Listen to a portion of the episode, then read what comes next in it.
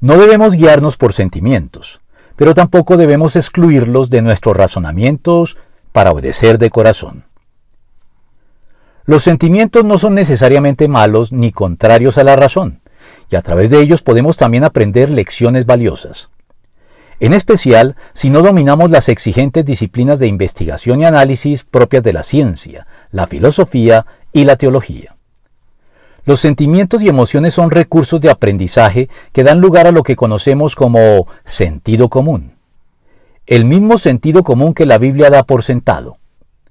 En efecto, los sentimientos que experimentamos como resultado de lo que vivimos constituyen en muchos casos una respuesta adecuada a nuestras circunstancias que nos brindan lecciones sobre la forma más conveniente y constructiva de reaccionar a ellas en lo sucesivo.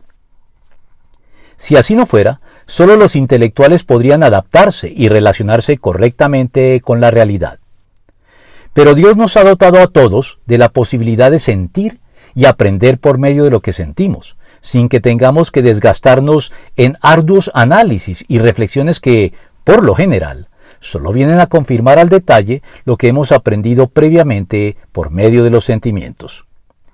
Si bien la Biblia nos advierte para no guiar nuestra conducta por sentimientos irreflexivos que perviertan los mandamientos divinos, no por eso condena los sentimientos, sino que los incluye y da por descontados cuando nos exhorta a hacer las cosas con todo el corazón, conciliando el sentimiento con el pensamiento como solo Dios puede hacerlo posible.